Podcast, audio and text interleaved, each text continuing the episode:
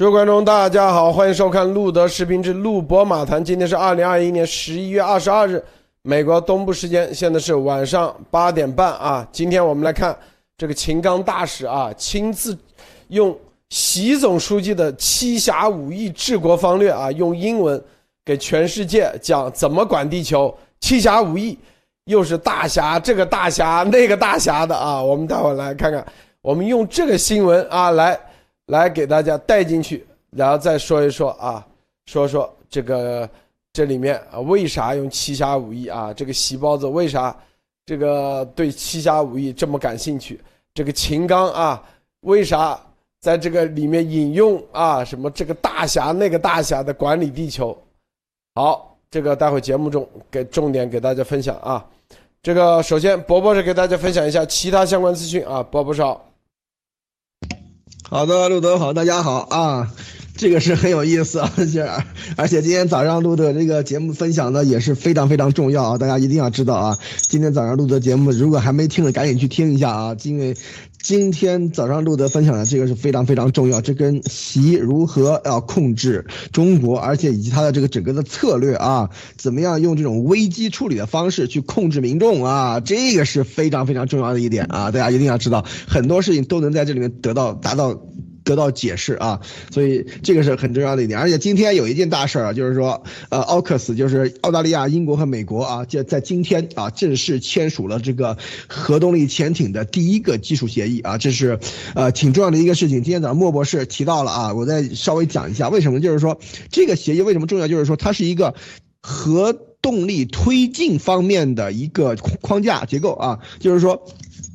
它的这个呃意义就在于，它是澳大利亚是直接就是加入了这个框架以后，它就它就准备在它的这个国内进行这个核动力推进方面的研发、支持、呃生产、呃维护啊，知道吧？甚至包括后期的处理这些东西都要在澳大利亚整个的建立体系啊。所以说从这个上面来看的话，而且英美会给他一个非常非常强大的支持啊，在这个方面，而这个是不涉及这个核武器。的啊，它不是说这个说核弹头这些东西，而是说核动力推进啊。所以说这个上面来说的话，对于澳大利亚的这个核潜艇的这个发展，是一个可以说是一个基础性的一个东西啊。而且这也就是说。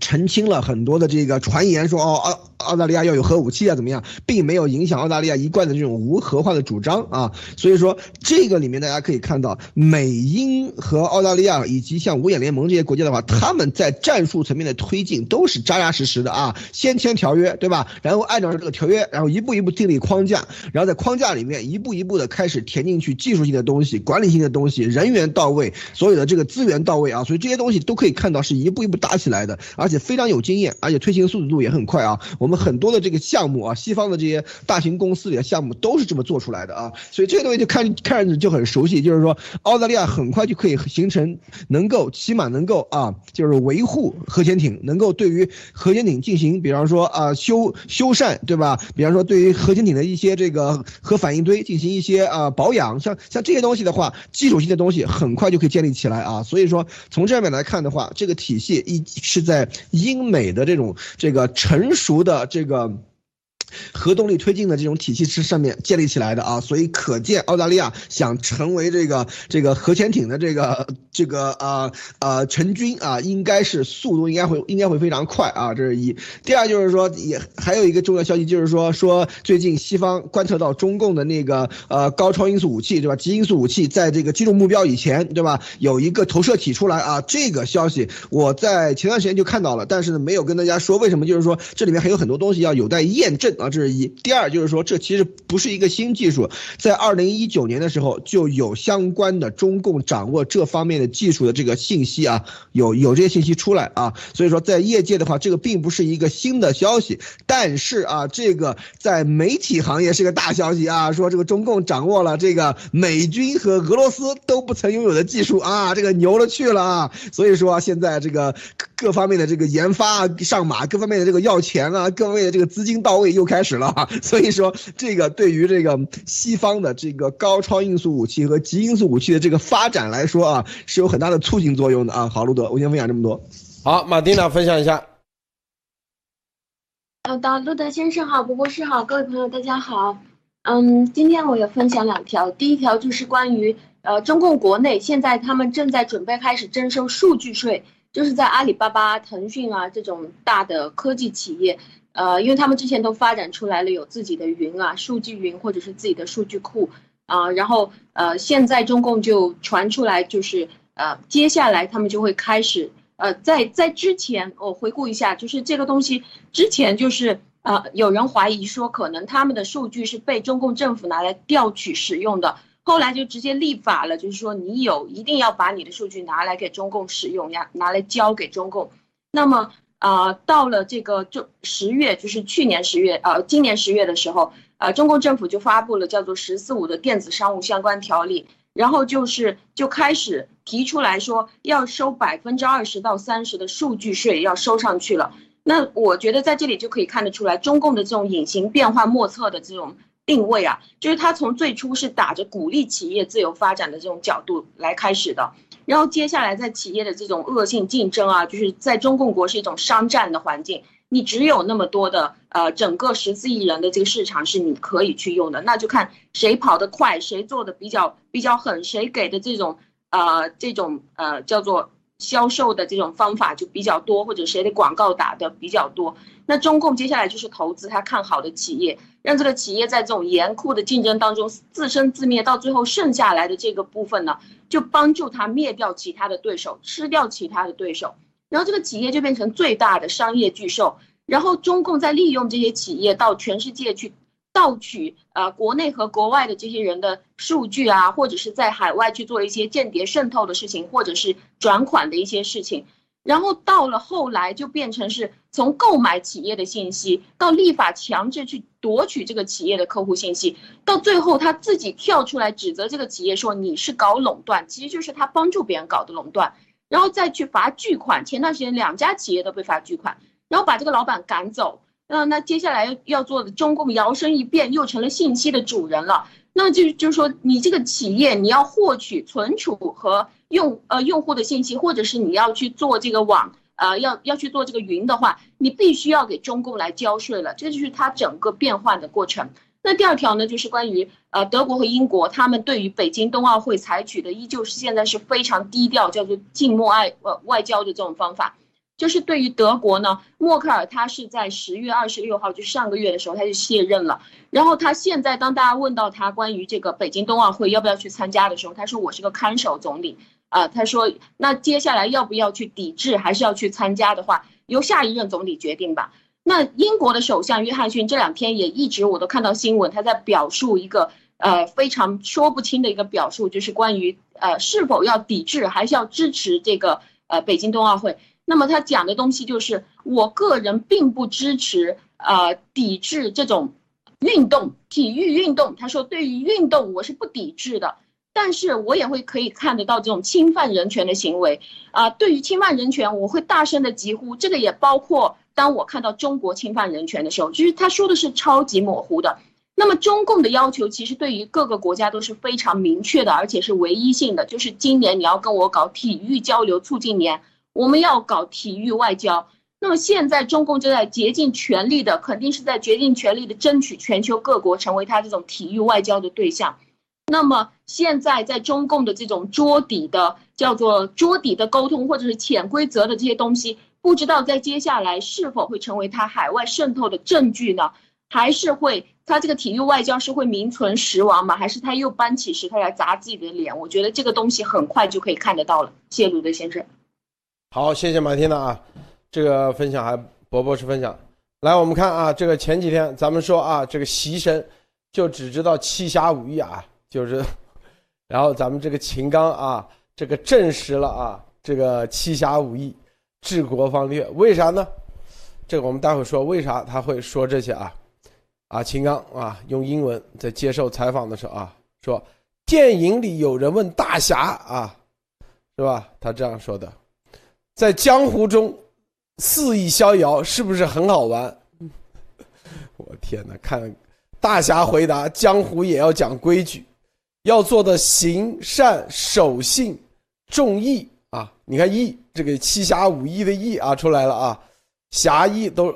我想说的是，中国就是一个这样一个笑傲江湖的大侠啊，我们希望美国也能做这样的大侠，两个大侠和平相处，行侠仗义并肩前行，对这个世界不是很好吗？为何要斗得势不两立？啊，搞得你死我活，两败俱伤呢？这个欢迎大家和我一起一道思考。这个大家看明白没有啊？这个里头，这就是啊，咱们啊前几天为啥说七侠五义啊？这个秦秦刚啊，立马就配合，这啥原因？大家想想，博博士。你说为啥咱每次说的很多东西 都能啊？别人说觉得好像回应，我告诉你，这都是之前啊，这个习身边的人啊，听了那么一耳子，跟秦刚说，你得用七侠五义治国啊，就是这个叫做管理地球，所以秦刚啊就开始了，是不是？这就是我们之前知道秦刚啊。这个习经常跟底下的人动不动就是七侠五义里的 那些东西，所以耳濡目染，这叫啥？这天天听多了，所以秦刚就得用这些。待会儿我们再深入说啊，深入说，这就是啥？为啥这个司机？为啥保镖、厨师、保健医生、保姆，咱的名字都给你说出来？你说这里头？待会儿我们再说啊，具体说了哪些话，都可以说出来啊。这就是为啥秦刚说什么大侠这大侠，伯伯是啊，你先随意的第一轮随意啊，我们待会儿再深入。随意好，这个。这个秦刚说这个，我那天看也特搞笑。为什么他他他非要用那个 martial arts master 这个词儿来这个形象来形容两国之间的关系？你用什么不好啊？古代那么多英雄，对吧？那么多可以用的梗儿，对吧？你非要用这个 martial arts master，这什么意思？就是大侠嘛，是吧？按照中国人说，就是大，就是侠客的意思啊，就是说啊，武林高手啊，这个意思啊。所以说这个真的是很有意思。为什么？怎么讲呢？嗯，有有一句话，中文有。有有一句话叫什么？上有所好，下必甚焉，是吧？就是说，如果啊，这个上面跟你跟，比方说开会的时候啊，老用什么梗儿，老用什么梗儿，你底下的人呢，一定会用一样的梗儿。为什么？有两个好处。第一，就是说你传达这个这个呃精神啊，你不会你不会走太远，知道吧？如果你比方说用另一个梗儿的话，可能跟以前的这个这个这个领导想表表表达的这个意思啊。不太一致就不好了，是吧？这是一，就是说一定要用一样的梗儿，比较适，比较能够确认啊，这个啊贯彻这个领导的这个意图啊，这是一。第二就是说拍领导马屁，知道吧？就是说。这个东西，你看领导的梗儿，我都在下面的这个会里面啊，都是直接这么使用的啊。你看领导的说的话，我立刻都记在心里。领导的话，领导的话，对吧？一句顶一万句，对吧？他说什么我就说什么。他说大侠，我用英文说大侠，是吧？把领导的这个这个这个这个精神贯彻到世界各地去啊，关键是进入英文主流啊。你看，这是可是在秦刚在一个很重要的这种关键场合说的，而且他用这个词儿。的话，西方会觉得哇，这个东西中华文化博大精深，真牛逼，是吧？所以说，你看，立刻又给我们习总长了脸，是吧？然后习总说，你看，哎，秦刚说这个大侠，对吧？说得好，我从小就是看七侠五义的，我觉得秦刚说的好，秦刚有前途，秦刚以后能够升官发财，对吧？所以说这些东西都是一脉相承的，大家一定要知道啊，这个马屁是一个互相的过程。所以说，中共这个官场里面，你不能够觉得你自己。比你老板牛逼，知道吧？老板的那个水平在那里的话，你一定要在老板的这个水平之上啊，进行开发，进行深挖，要挖出这个老板的这个讲话里面的这个精髓来，然后发扬光大，这才是往上爬的这个这个这个要义啊！在在中共这个官场里面混的，听我一句啊，这个这样讲绝对没错。你不要以为说秦刚说个什么什么侠客这些东西就觉得很 low 或怎么样，其实不是啊。你阳春白雪反而有时候会送了命啊！一定要跟紧领导的这个精神，领。导说七侠五义，那就一定用七侠五义啊！所以说，连那连金庸都不能上，金庸都嫌太高高大上啊！所以说，一定要用七侠五义啊！就评书特别好啊！所以说，这个里面大家一定要看到啊，秦刚真是一个很牛的人啊！领导的马屁也拍了，这个领导的这个精神也贯彻了，而且去用英文贯彻到西方世界去的，让洋人听听啊，我们这个七侠五义的这个治国理念是是怎么样的，是吧？所以说这一点真的是很厉害，我很佩服他啊，路德。这个马蒂呢，你从心理学角度来说说，秦刚为啥要说这段话啊？我觉得秦刚就是一个，我我也刚我也非常认同刚才波波士的分析，就是他是想非常想要去拍马屁，就是说，呃，领导只要是领导说的，领导喜欢的，那么我也要强烈的表示出来，呃，在国际社会上我要表示出来，我非常认同我的领导是这么看的，所以呢，我的领导，呃，他知道我的这个意思了，对外都说了啊，我非常认同领导这套，而且我向你们都分享，希望你们都学一学，因为。当我们谈到这个中国古代的这种义气的时候，义气的意思其实就是不分青红皂白、不讲规则的去，呃，为了这个情义去为了可以为对方去送死的这种感觉啊，就是这个，呃，去牺牲的这种气度。就是说，只要老大说一声我愿意去为了你牺牲，那把这个东西推广到国际，不知道其他的地方能不能接受啊？就他要彰显的这种道义，就是绝对不能出卖我的朋友，不管我的这个朋友兄弟做了多少错事，那我一定要坚决的跟他站在一起，必要的时候站出来替他去送死。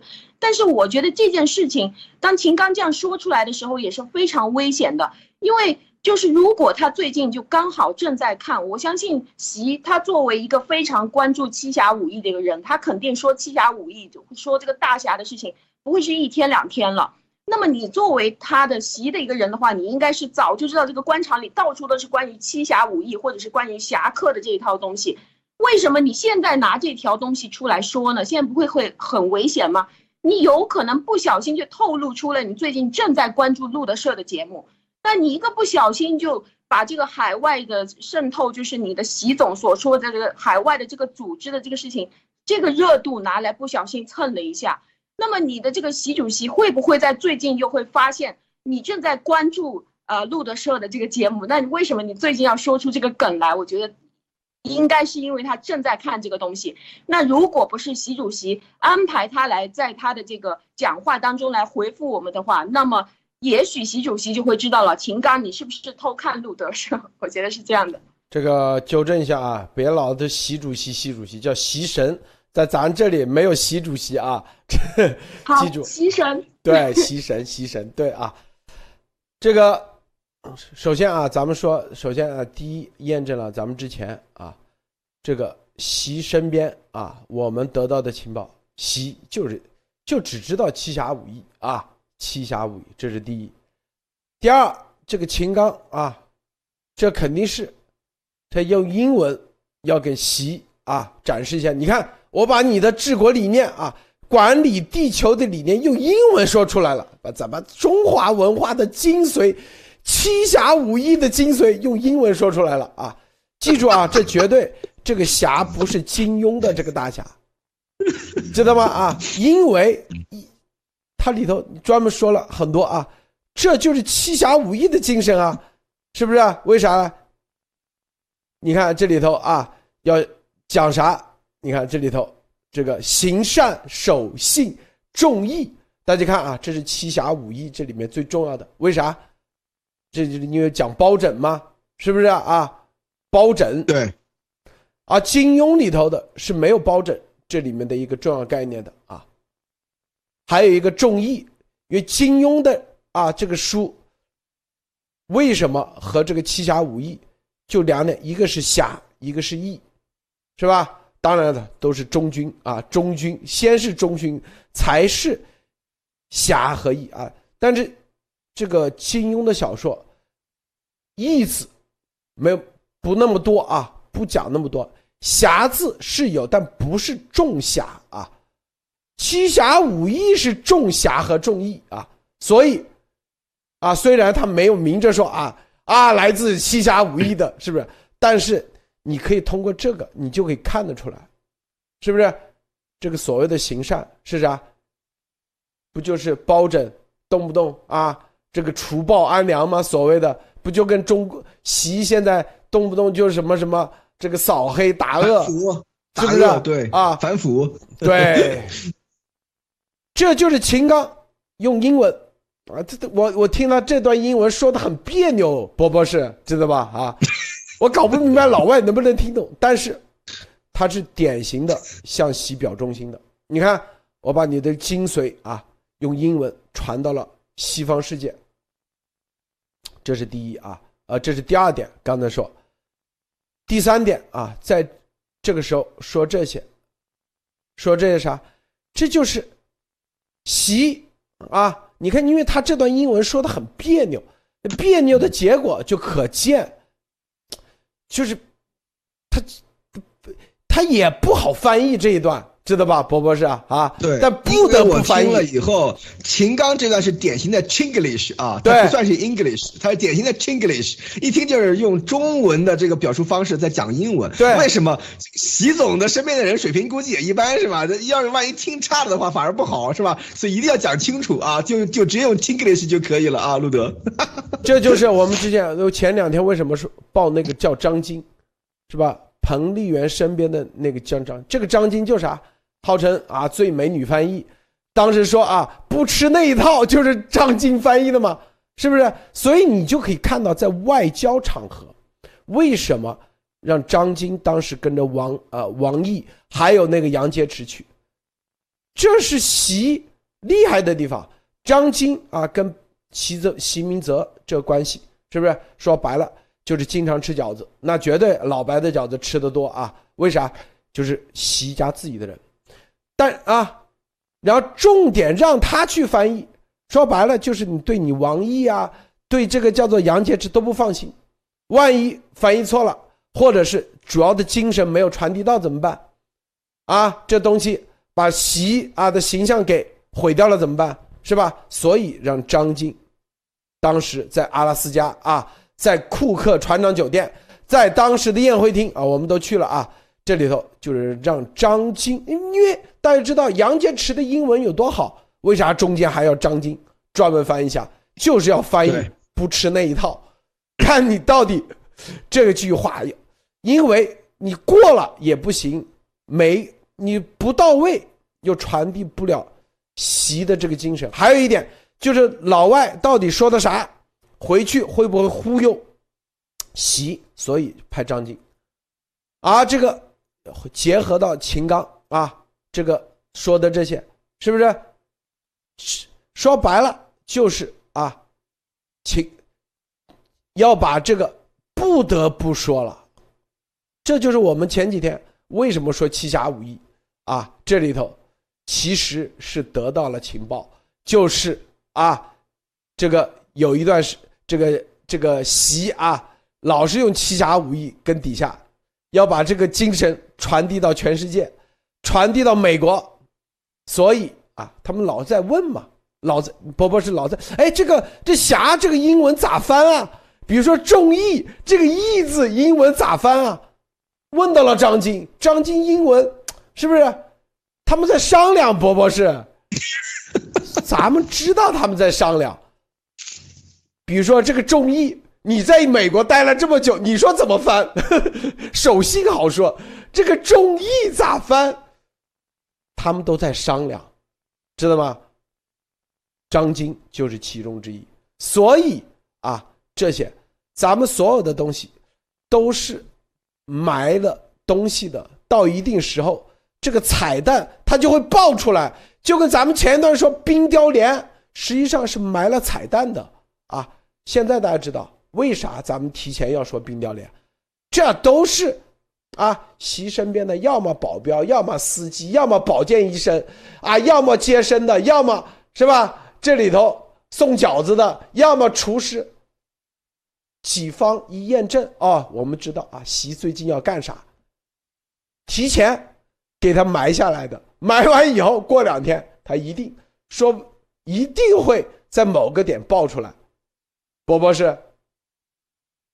对，其实你我在美国生活这么久，你要真要让我去怎么样向这个西方人解释这个“义”这个字儿啊，我还真想一时半会儿真想不起来啊，知道吧？因为这个跟中国的文化这些东西都是很相关的，而且这个“义”这个字儿啊，它很很很难解，就是说，就就是说义的话是要求你不分是非的，知道吧？义就是说为兄弟两肋插刀这种，知道吧？就是说不管怎么样，你跟你要对皇帝要忠啊，对吧？你要对朋友要义，对吧？所以说这些东西的话，在西方文化里面是比较难解释的一个东西啊。所以说在他这个里面用的这个词儿，我觉得还是挺不错的啊。所以说可见这是花了功夫的啊。你看一个义，一个江湖。什么一个逍遥，一个大侠，我这这咋翻呢？我天啊，伯伯是啊。所以说这个里面真的啊，是说这个秦刚，你看我们就是说为什么他这个话讲的非常 English，就是这个意思啊，就是说你要真要是完全按照这个西方的来说，比如说西方的侠是什么意思？西方的侠叫 Paladins，是游侠的意思，知道吧？这是在这个欧洲的时候是有游侠这个这个传说，跟那个骑士有点像啊，比骑士的话这个这个这个体系上面的东西要少一点啊，所以叫那个 Paladin 和这个中国的这个侠又是完全不一样的东西，所以真的是很难翻的一个一个。一个词儿啊，所以说这个里面我们可我们可以看见啊，首先像秦刚他们啊讲这个话真是花了功夫拍马屁的啊。第二就是说这个事先做准备的。第三为什么要在这个侠义啊这些上面上这些东西上面做准备？那是因为啊我刚才说的啊上有所好下必甚焉啊。如果这个啊我们总加速师他就在这个侠一天到晚就在侠义啊什么忠啊什么这些东西上面去绕的话，你就必须准备好所有的这一切啊，因为他可能是。他整个的理论体系都是建立建立在这个上面的，所以大家一定要把这个东西琢磨透了，这样才能够在任何时候讲话能够投领导所好，投这个。总加速师所好，对吧？然后你看总加速师说啊，那谁谁谁啊，是吧？叫什么？这个啊，英文这个侠怎么翻译啊？如果你讲不出一三五来的话，那你就是哎，你侠都不会，你算什么英文呢？是吧？你算什么翻译啊？是吧？一边去，是吧？所以说这个大家一定要知道，在中共的官场里面混的话，领导的口味、领导的水平是非常重要的啊！你领导的水平一定是最高的，不管你水平有多高，领导水平一定是最高的。如果你的水平啊，跟领导领导的水平不切合、不契合的话，是绝对是你的问题啊，绝对不可能是领导的问题啊，知道吧？所以，因为我是自己是见过啊，有一些比较大的领导，对吧？也就小学以上、小学一点的水平，那他的那些那个服服侍他的人都是硕士、博士以上的啊，都要向领导看齐，知道吧？所以说，这个在中共官场里面，知道我在说什么的人，肯定是非常认同我的话的，这是一。第二就是说，像这个里面为什么要用侠啊义这些东西，就是因为它摆脱了一个字法，知道吧？侠义这些东西的话是不依法的。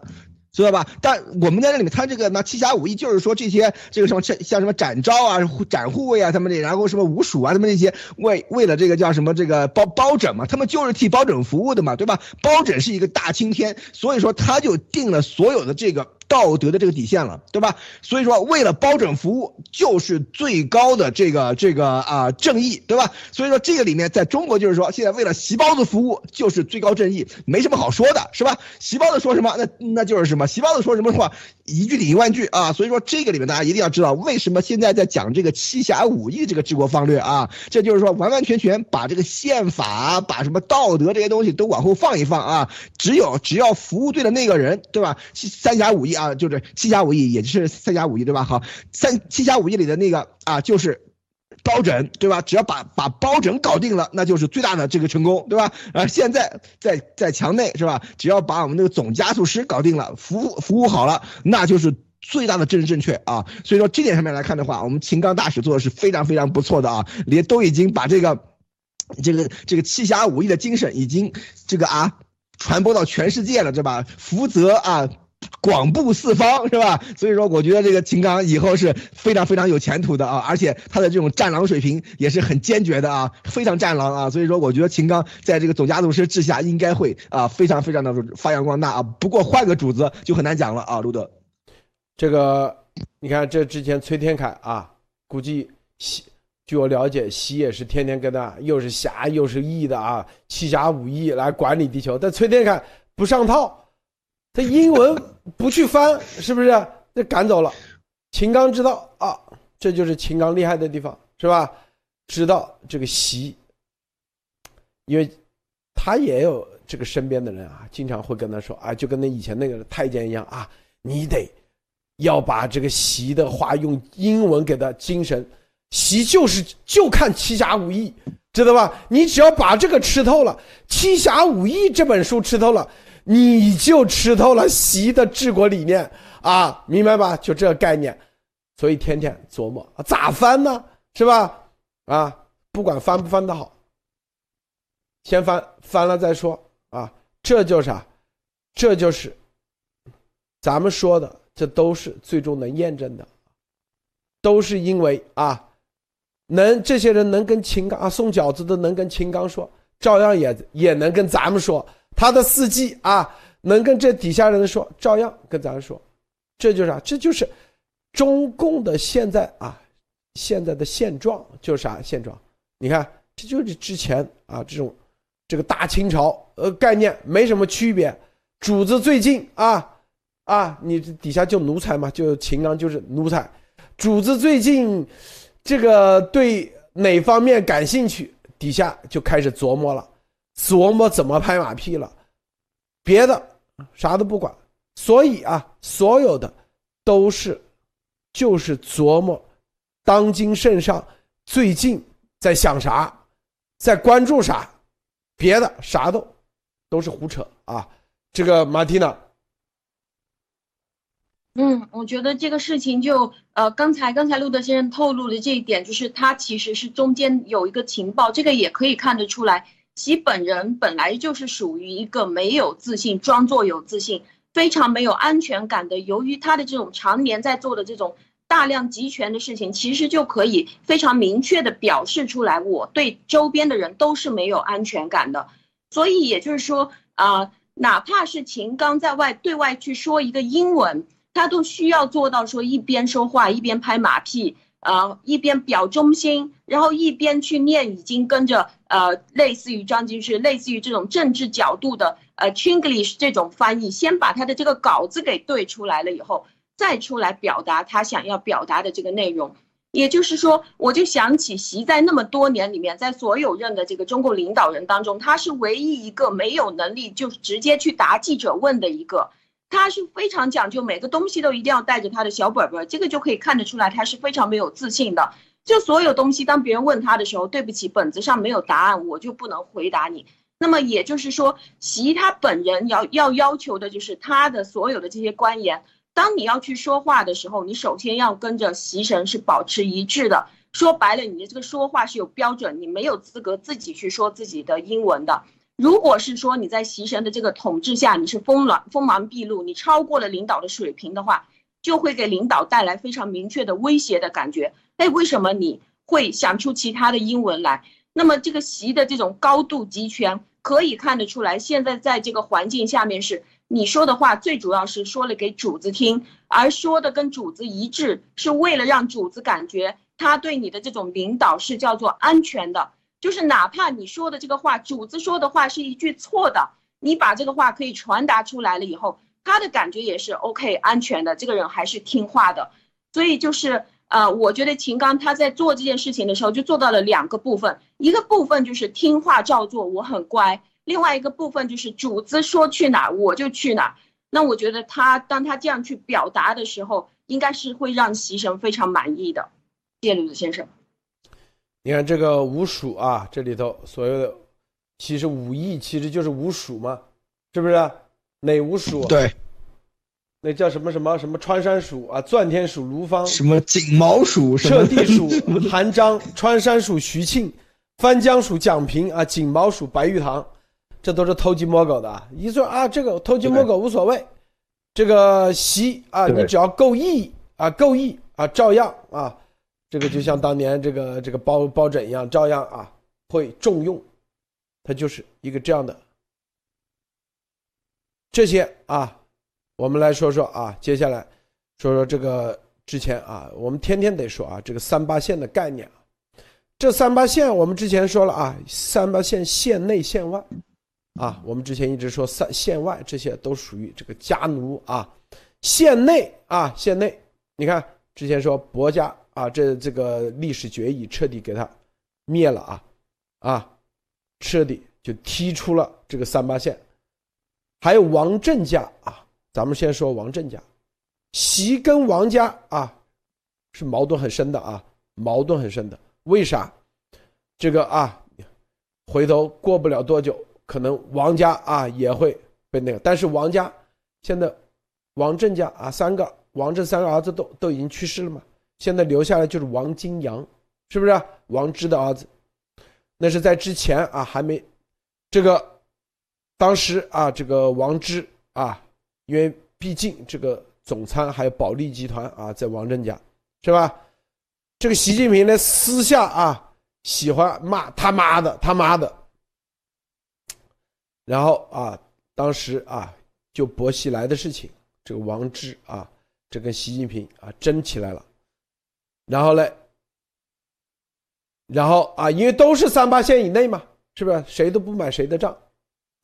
这个就有点啊，这个王习近平呢，就动不动他妈的王之，他也不怕他，是吧？就过来，大概就是有点啊推推攘攘的。然后王王金阳呢就过来，就啊把这个习近平往外面扶啊，那个时候也叫叔啊或叫啥的。王金习近平嘞就一巴掌扇了王金阳一巴掌啊。扇的当时这个手手都出问题了啊，手都肿了。据说后来啊，这个访问蒙古，当时开拉那个弓啊，记不记得那个弓箭都拉不拉不拉不开那个弓箭，就是因为这个积下了很重的这个矛盾啊，所以这里头啊，这是啊，就是三八线以内这些的内斗啊。都在，都在进进行中，啊，这个是意味着啥？咱们今天把这个彩蛋放在这里，未来大家就会看明白啊。这个王金阳跟赵薇啥关系？大家去看看啊，这里头啊，这个伯伯是。好，路路德又又又给大家指引了这个方向，大家可以去挖料了啊。所以说这个里面就是说，大家可以知道，就是说，三八就算是三八线以内的，对吧？各家之间啊，各个山头之间也都是有各种各样的矛盾的啊。因为怎么说呢？因为很多的这个利益啊，什么这些东西，在习家啊，真正能够把这个习近平啊他们。就是习近平能够上来之前，很多利益都已经分空了啊，所以说这个里面的话，大家可以知道，由于像尤其像王震他们是整个以前在军军界的这些东西管的是，呃，就是利益是分的很很很早就已经分掉了啊，所以说在这个时候的话，肯定会有各种各样的矛盾在里面，而且可见那当时看见这里面动手的都有啊，所以说我们也知道习是一个比较。鲁莽比较猛的一个家伙啊，所以说这个也是非常非常合情理的，而这个时候肯定会造成各种各样的矛盾。你普通人，你你你抽我一巴掌，我要弄死你呢，是吧？更何况是这种真的是可以弄死人的这样的有这样的权利的人啊。所以说从这上面来看的话，真正是三八线家族内部的话，也不可能是铁板一块啊。虽然对外他们都是说啊，这这个是啊是真正的这种红色家族，真正的这种红色的这种传承，但是对内的话。他们的这种之间的这种这个倾轧和这个争夺啊，也是也是非常非常激烈的啊！大家要知道，因为中共国饼就那么大嘛，是吧？所以说再往后看的话，这个里面这个三八线的内斗啊，我是觉得它可能会越愈演愈烈啊！因为为什么？因为。大家都是从这个延安出来的，大家都是在延安的时候就已经是已经是这种这个圈内人了，是吧？你凭什么你就骑在我头上，是吧？所以说从这个里面来看的话，以前对吧？就是这就像这个以前这个这个，比方说这个雍正。就是啊，抢抢皇位的那个时候也是政变，对吧？就是说这个里面有很多很多的从历史上可以看到的东西。就是那当年那个，我们再再说往前说点，对吧？这个这个唐朝的时候的刚开始的时候，对吧？玄武门之变不也就是几个皇子抢吗？是吧？所以说从这个里面来看的话，为了这种权力的话啊，就算是三八线家族之间他们的这个。集团内部啊，也会出现这种这个啊，为了这个权利，为了这个利益啊，大打出手，而且是互相那个啊，就是就是动刀动枪啊，往死里整这种情况发生啊，所以说这个里面就是说为什么到中共国的，就是中国的这个传统啊，为什么到了最后都是只有一个家庭能够呃执掌这个位置，而且为什么到了再往后的话，这样的一个家庭的这种这个结构也会逐渐式微的这个原因啊，就是这就是说这就是一个没有法治啊，没有现在的这种法治的这种这个没有现在这种平等观念的这样的一种这个集权。封建社会所造成的这种唯一的结果啊，就是说它到最后它都是这个样子，没有办法的啊。所以说这也就是为什么我们要跟大家说这些东西，这样希望能够在中国把这个怪圈给打破，人民可以获得自由啊。路德，这个王金阳啊，专门搞 IT 的啊，他这个 IT 和这个啊，他是早期可以说是最早投资和这些 IT 界的大佬关系都很那个的啊。大家想想啊，还有影视，他第一是玩 IT，第二是玩影视，所以看明白没有？这个柳传志啊，最近啥情况是吧？赵薇之前啥情况是吧？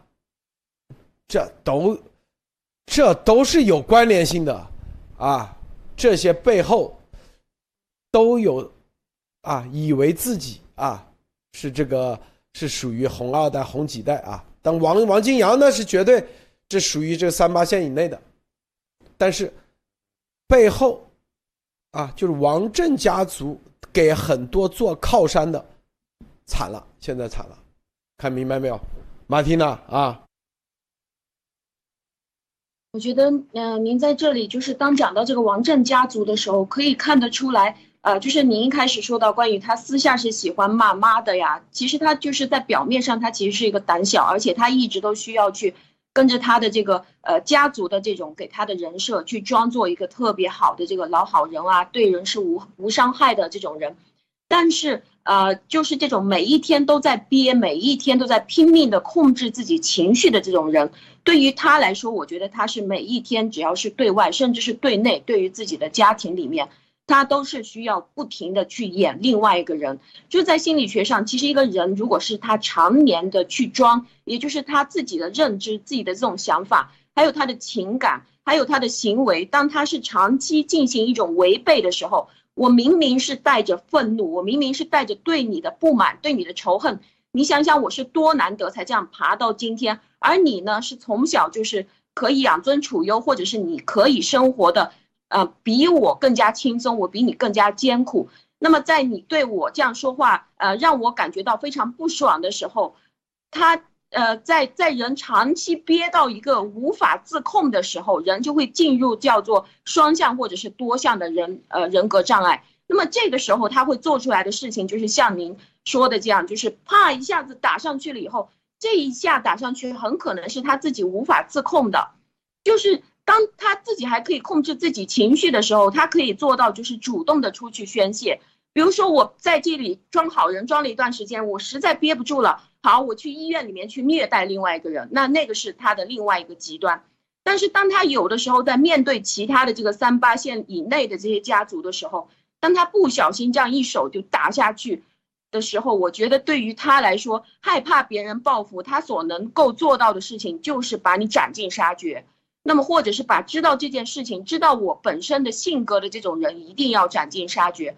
所以这个就会带，这个就会带来他在这个爬上来的过程当中，人总是会有他无法控制自己情绪的时候，呃，尤其是在过度控制了以后，变成长期的这种莫名其妙变成另外一个一一个人格的时候，做出来这些莫名其妙事情的时候，他必须要去解决这些后患，不能让其他人知道。他到底是什么样的性格？所以这个也就会带来他越爬得高，他就越要伪装自己，就是拼命的每一个动作、每一个字，他都需要是念出来，而且他对外的时间一定要是有限的，不能经常出现在哪里，出现的每一个地方都是定时定点，把他的心情调到非常好的时候。OK，我要怎么表现？今天我要什么样表情？我要说出什么样的话来？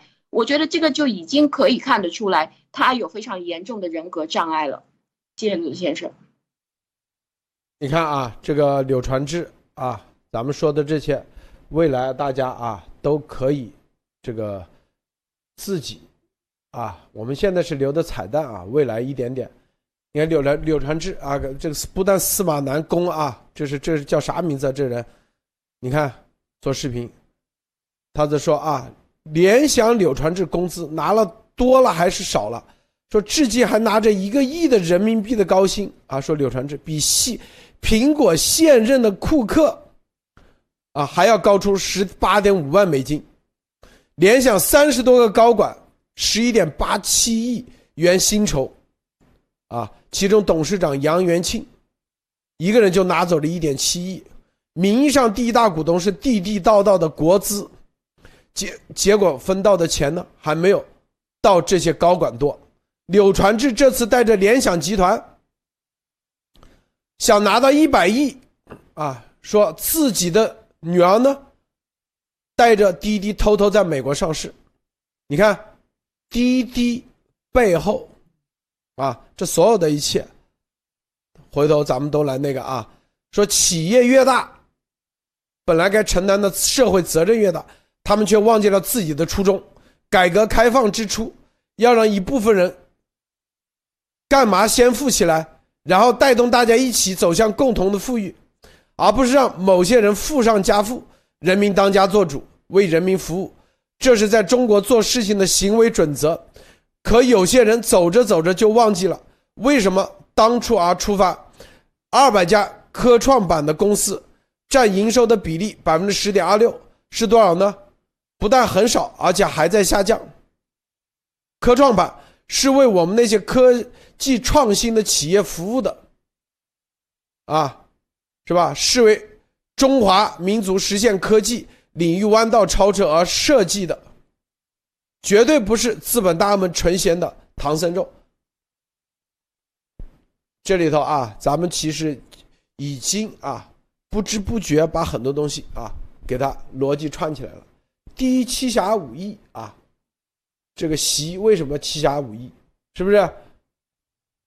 第二，是吧？就刚才说王震啊，三八线以内，有的人以为自己有三八线以内啊。三八一线以内也在斗，也在斗。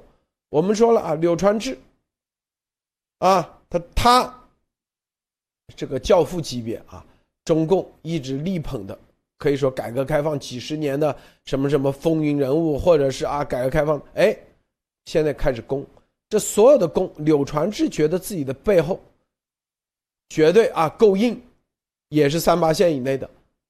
实际上，咱们今天就把这些。给他说三八线以内，没这么简单，是吧？王金阳，是吧？王金阳，大家就看赵薇，王金阳，王之以前长城电脑啊，长城跟联想啥关系？表面上竞争，大家私底下多多铁啊。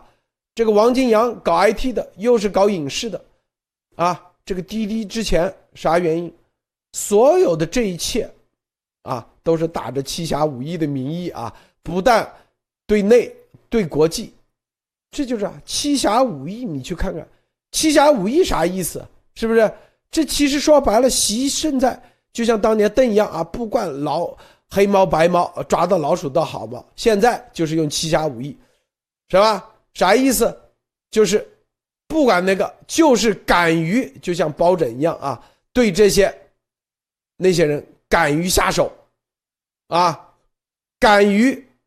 用侠和义的方式对他们动刀子，就像包拯一样，包青天啊，这是一个这样的概念。所以这个逻辑串起来，博博士，你觉得？我不知道。对，这个大家要知道，我我听王金阳，王金阳这个名字很熟啊。大家要知道，王金阳的老婆叫叶静子啊，他的老丈人叫叶雪宁啊，所以这这是三八线内的三八线啊，这三八线的这种这个啊这种大人物啊，所以说这个里面大家一定要知道，这里面跟。就是说，习家啊，像像他们一这这些家族之间的关系啊，这些错综复杂，而且这个里面绝对不简单。你看，像现在这个柳传志被搞啊，这是非常非常非常非常这个熟悉的一个一个一个套路啊。就是说，你虽然是啊，对吧？三八线以内的，我不好直接搞你，但是你的狗、你的这个马仔啊、你的白手套，我随便搞，是吧？所以说，这个就是。这里面呃就是说政治倾轧的其中的一个套路啊。而且大家要知道，刚才我们为什么说这个七侠五义的这个事儿啊，就是说。如果一旦第一啊，这个中国的这个老百姓对吧？他们平时看书也不多对吧？七侠五义啊，这个叫什么？这个配的这个这个原始配方啊，所以还是很熟悉的。这是一。第二，我们跟大家一直说过，中国老百姓就要三样东西，要么就要一个啊明君圣主，要么就是要第二。就是像包青天这样的一个青天大老爷，对吧？如果青天大老爷和明君圣主都没有的话啊，那就是要一个大侠了啊！而且，但我们习总家族师现在是这三位一体啊，明君圣主加上青天大老爷加上这个大侠啊，所以说这个里面大家一定要知道，这是一件非常牛的事情。所以说把这个东西推向全国的话是非常非常熟悉的。但是这点大家一定要知道，像七侠五义里面宣扬的这种中国传统的这种愚忠。对吧？这样的这种东西，为了这个义，为了这种这个啊侠，可以就是说。只要是这个啊，包拯啊，像这样的这种这个真正的这个，但包拯也是人嘛，对吧？虽然他是一个被神化的人，大家也要知道，他就是一个人啊。他如果是完完全全啊，就是包大人说什么就是什么。那包大人如果万一说错了呢，是吧？所以说，在这个里面，大家一定要知道，他是不以一个法的精神为立国的标准，而是以一个人治的标准啊。这也就是说，为什么要用七侠五义这样的东西去统治中国？这样可以把中国整个的对于这个。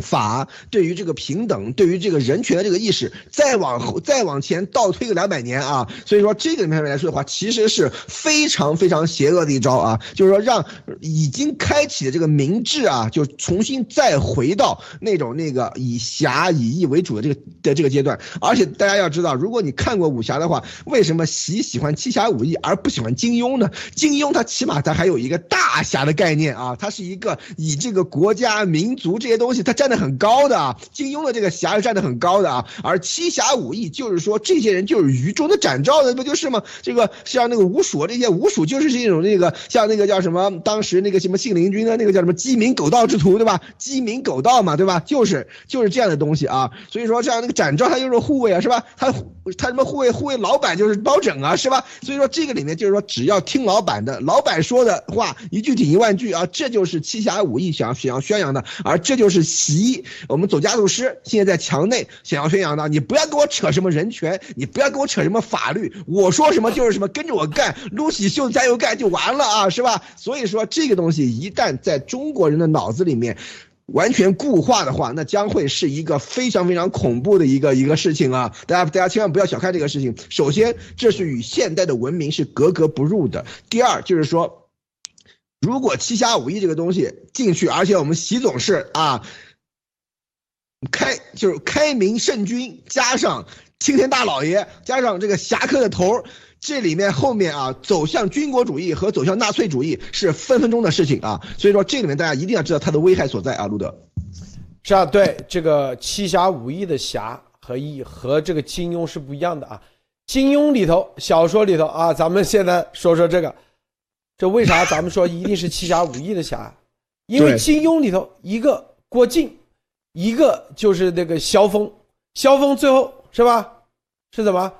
不是七侠五义，最后都个个跟着包拯，又去升官发财了啊！无论郭靖和萧峰，那都是最终很悲壮的，是不是死的很悲壮吗？是不是？对啊，为国自己，郭靖那个侠之大者，为国为民，为国他死了吗？这个萧峰也是为国之死，是不是？但是七侠五义这这几个人后来又是升官发财是吧？是不是？为了啥？为了所谓的这个什么包青天啊？为了这个所谓的老百姓啊？最终啊，一个个是不是？最终结局是不一样的啊！和金庸的小说，你金庸无论啊，这个后来那个叫啥？这个杨过退隐江湖。无论这个令狐冲啊，讲侠的也是退隐江湖，没有一个最终跟官方合作的。但是七侠五义的侠是跟官方合作，义是跟官方合作，所以他不讲金庸的侠，是不是？讲的是七侠五义，这就是咱们为啥说七侠五义而不是金庸的侠，区别在这里，就是你是要为官方合作的。金庸的侠他是不为官方合作的，最终不是退隐江湖就是，是吧？啊，这个悲壮都是很悲壮的。这个马蒂娜，是的，我非常认同。我我个人觉得，就是他在这里，呃。就是就是在现在整个国内的风向，如果是说之前的稍微有一点文化呃打底的这种皇帝，他的皇朝打的是儒家的道德旗帜的话，那么现在可以看到，在这种小学生习帝，他的这种习皇帝，他现在要讲的这一套就已经不是儒家，或者是不是金庸那种是真正有一点内容的，或者是真正有点情义，或者是真正有点道义在里面的，他讲的就只是打斗的这一套了。因为他是一个小学皇帝，那么我觉得在这里他他讲的这个东西，你的企业你不要忘了初心，这个东西其实也是在点题，就是每一块儿他都需要去点题说，哎，习呃习皇帝，我正在听你的东西啊，每一块我都需要说你经常说的这个话。那我觉得他说的这里是不要忘了初心，意思就是原来你是穷人，你不管努力了多少。只要你没有这个权利，你现在永远任何一天都可以把你再变回原来那个一穷二白的那个样子去，哪怕你是三八线以内或者是以外，只要现在就是我们现在在这里讲的东西是谁的权力大，谁的声音大，谁的手段更狠，谁就说了算。那至于如果是你非常认真的去研究这个七侠五义的话，我觉得你也是白费功夫，因为对于这种满脑子就是。都是充满了愤怒和不满，每一天想的事情就是去报复。就是当我们去观察他这个人的时候，如果是一个哪怕有一点文化的人，或者是有一点这个学术啊，或者是学习了一些东西的人，他不会就是一辈子可以是为了是我爹受冤了，我听我爹的，我听我娘的，为了我爹去报仇，为了我妈去做这个社会上的皇帝，我要去报复社会，我要去让大家。都被我踩在脚下去尝尝这个苦果，这个一定不是一个有脑子的人会干得出来的事情。所以他喜欢的东西其实就是为了打架而打架，他是一种无脑的喜欢这种武斗，或者是无脑的，就是喜欢发泄的一种动作。所以如果你有一天把这个七侠五义真正翻出来了，很认真的去谈说，哎呀，我们要认真深刻的学习这个七侠五义，你这个努力又是。过度了，别人真的要的东西不是这个，只是他真正需要去引用。比如说，我们要搞侠义啊，比如说你不能去暴露啊你的主子所说的这个话，因为你要讲义气。这个时候他可以引用，而你却不可以引用。我觉得关于这个七侠五义来说，这个也是只有主子能引用的，而对于下面的人，你只能嘴皮子上面去领会，嘴皮子上面去重复他说的话，是为了让他感觉到你对他来说是安全的奴。并不是说啊，你真的可以去学的比他更深，这个七侠五义那就完蛋了。谢谢谢陆陆先生。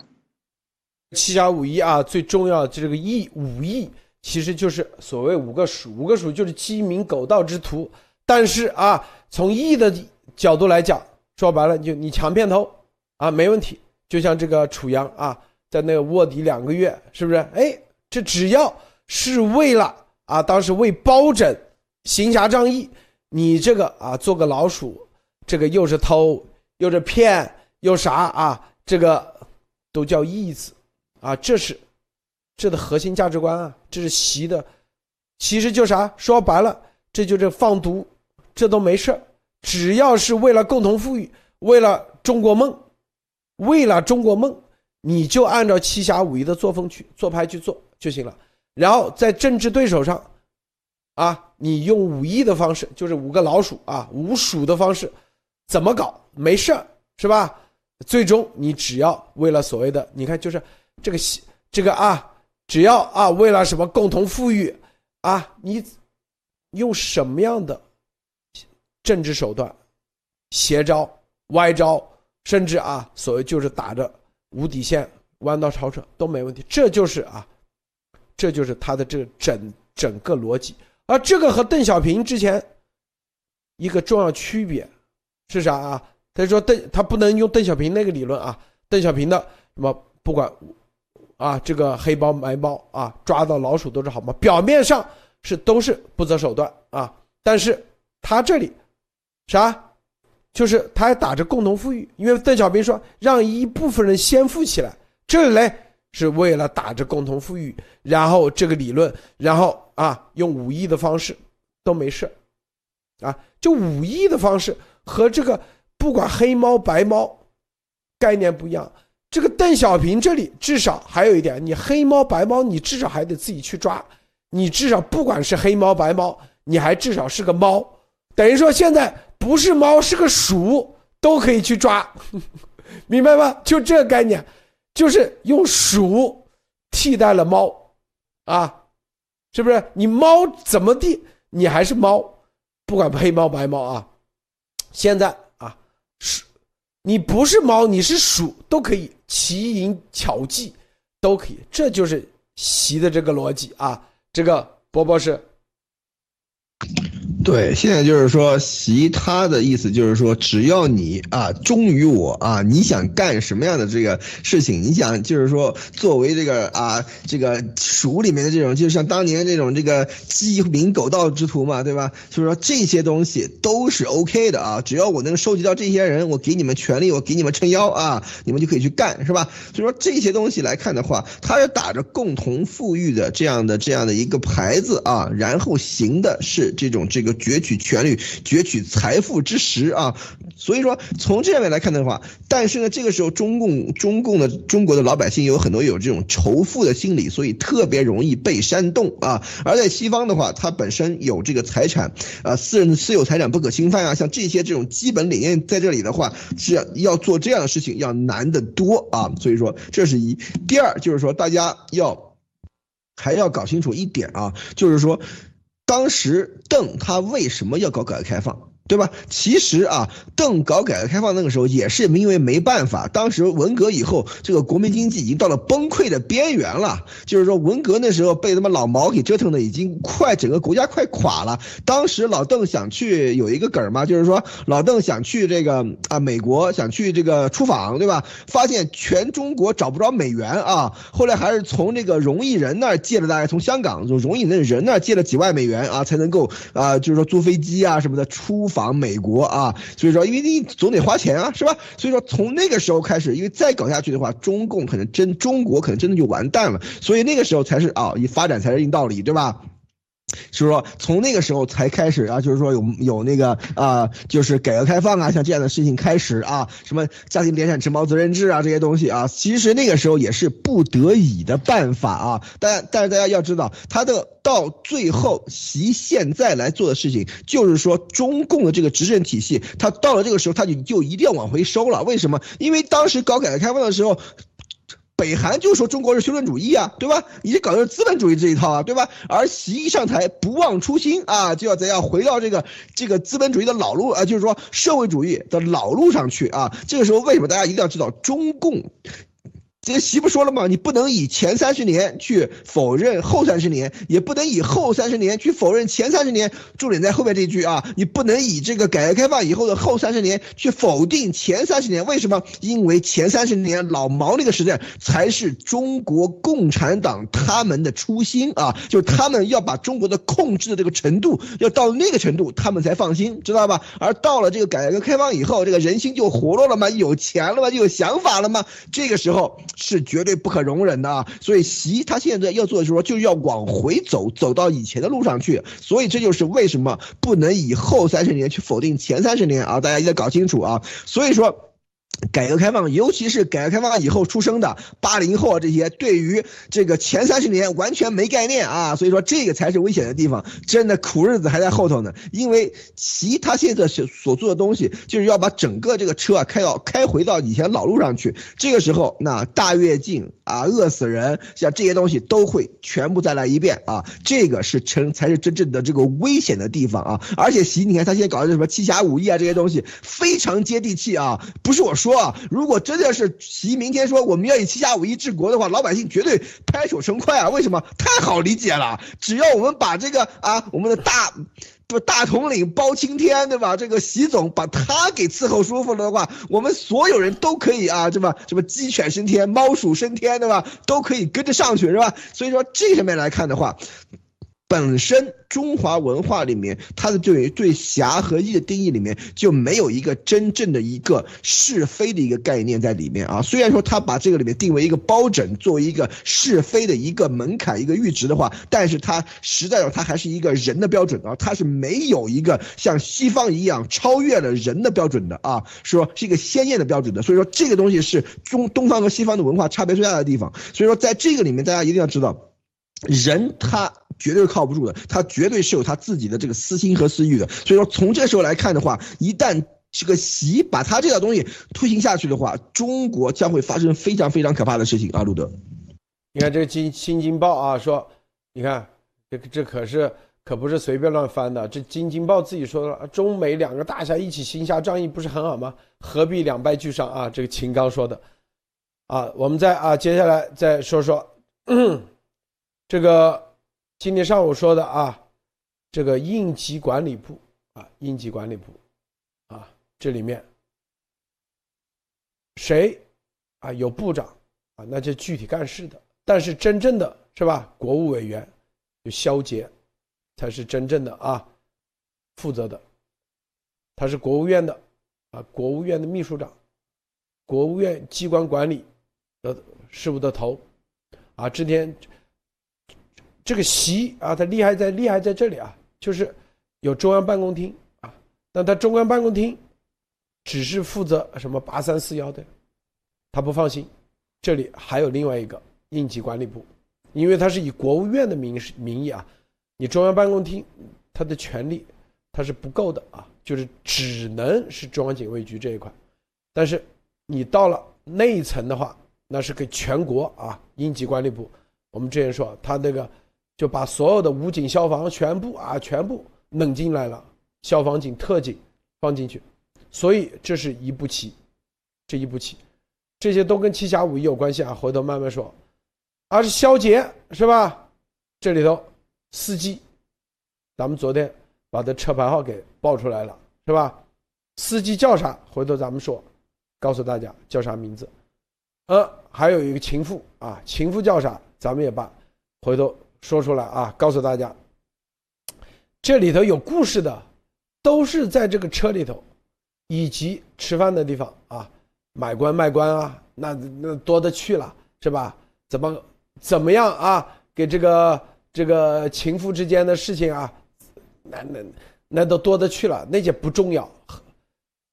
但是很多观众啊，可能喜欢比较八卦那些东西，回头慢慢说啊。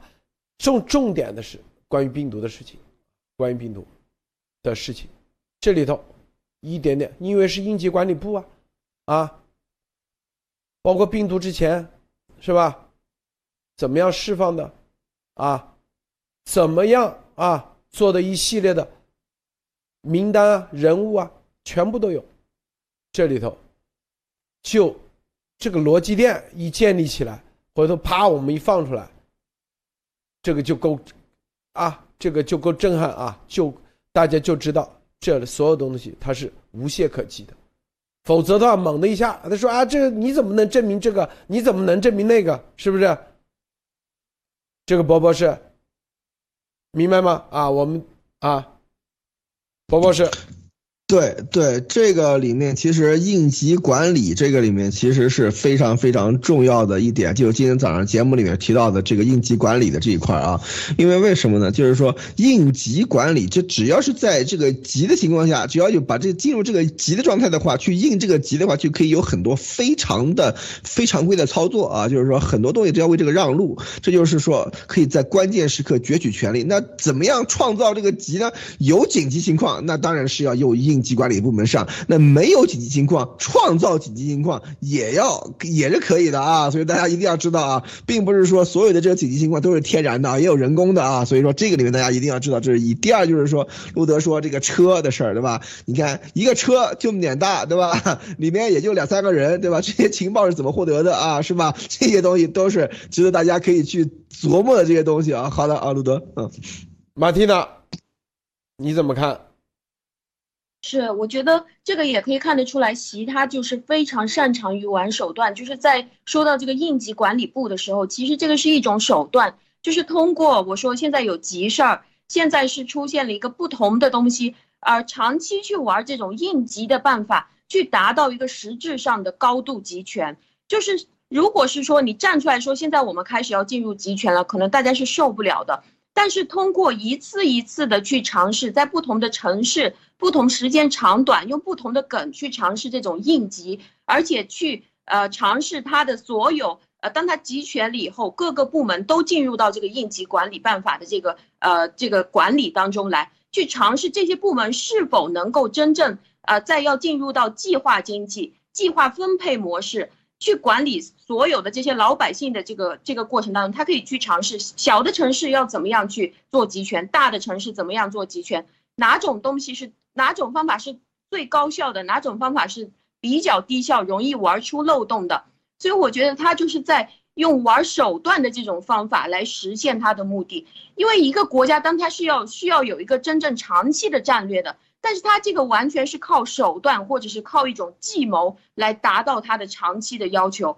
所以我觉得在在这个时候，就在刚刚讲到关于这个五鼠的时候，我觉得这个很有可能也是他的一个计谋，就是因为鼠。也，我也可以看得到，前两天他正在做的这个事情，就是使用利用小人去侵犯这些已经有财产或者是已经有知识产权的这些人，用小人或者是用老鼠的这种办法去侵犯你。那这个也可以想得到，原来在毛泽东的时代就曾经这这样做过，就是老百姓说了算。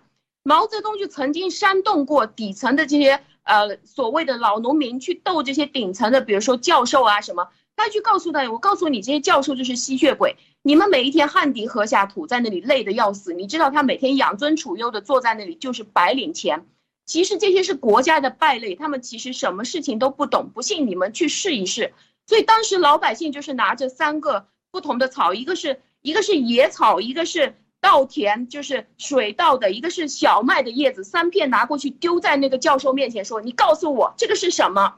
那个教授一看，这三片叶从来没有种过田嘛，那不知道这个东东西是什么，就说呢，这个是不是野草？拿着那个水稻，所以马上这些老百姓突然间恍然大悟，哦，对了，毛泽东说的是对的，你就是人类的败类，你就是在这里吸血的一个人，所以。我觉得利用小人去把上层的这些人搞下来，有可能是他接下来要做的一个计谋。而你以什么名义呢？你就是以义气为名义就足够了，你都不需要谈到道德了。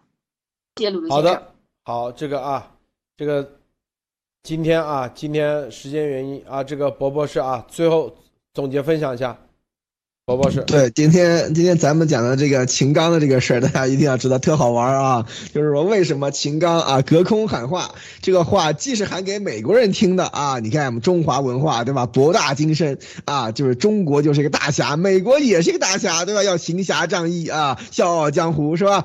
这个话同时也是说给习习总听的啊，因为习总特别喜欢以这种这个七侠五义啊，像这样的里面的这些这个生动的这种历史故事来来这个教育身。身边的工作人员以及这个他的这个所有的这些这个，呃，党内的这些同志啊，所以说秦刚他是非常。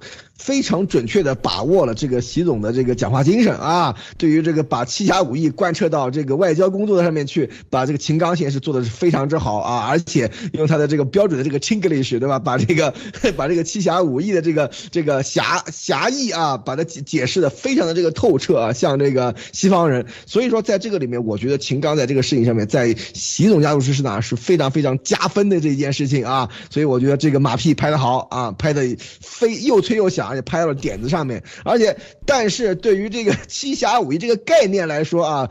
把如果把它用到中国这个环境里面去，真的是一个非常非常大的一个倒退啊！为什么？因为大家要知道，七侠五义就是说完全服务于一个人，对吧？当时是包拯，现在是席包子，是吧？服服务于他，那对于什么法律，对于什么正义，对于这些道德，对于这些人权这些基本的这些东西的话，是完全没有考量的。只要我们总家族师啊说啥，那咱们就跟着上啊！我们是七侠五义的优秀代表啊，是吧？所以说这个里面大家一定要知道，它这个危害是在什么地方方。啊，路德，好，今天咱们啊，这个消化消化之前，明天啊，咱们继续继续啊，报报东西，报报人民啊，报报那个，这个今天是用这个节目来验证咱们之前所说的啊，然后在这个基础上啊，一点一点再爆啊，再继续，让他们永远觉得啊没有安全感，咱们就到位了啊。好，谢谢波波是，谢谢马蒂娜，谢谢诸位观众观看，别忘了点赞分享，再见。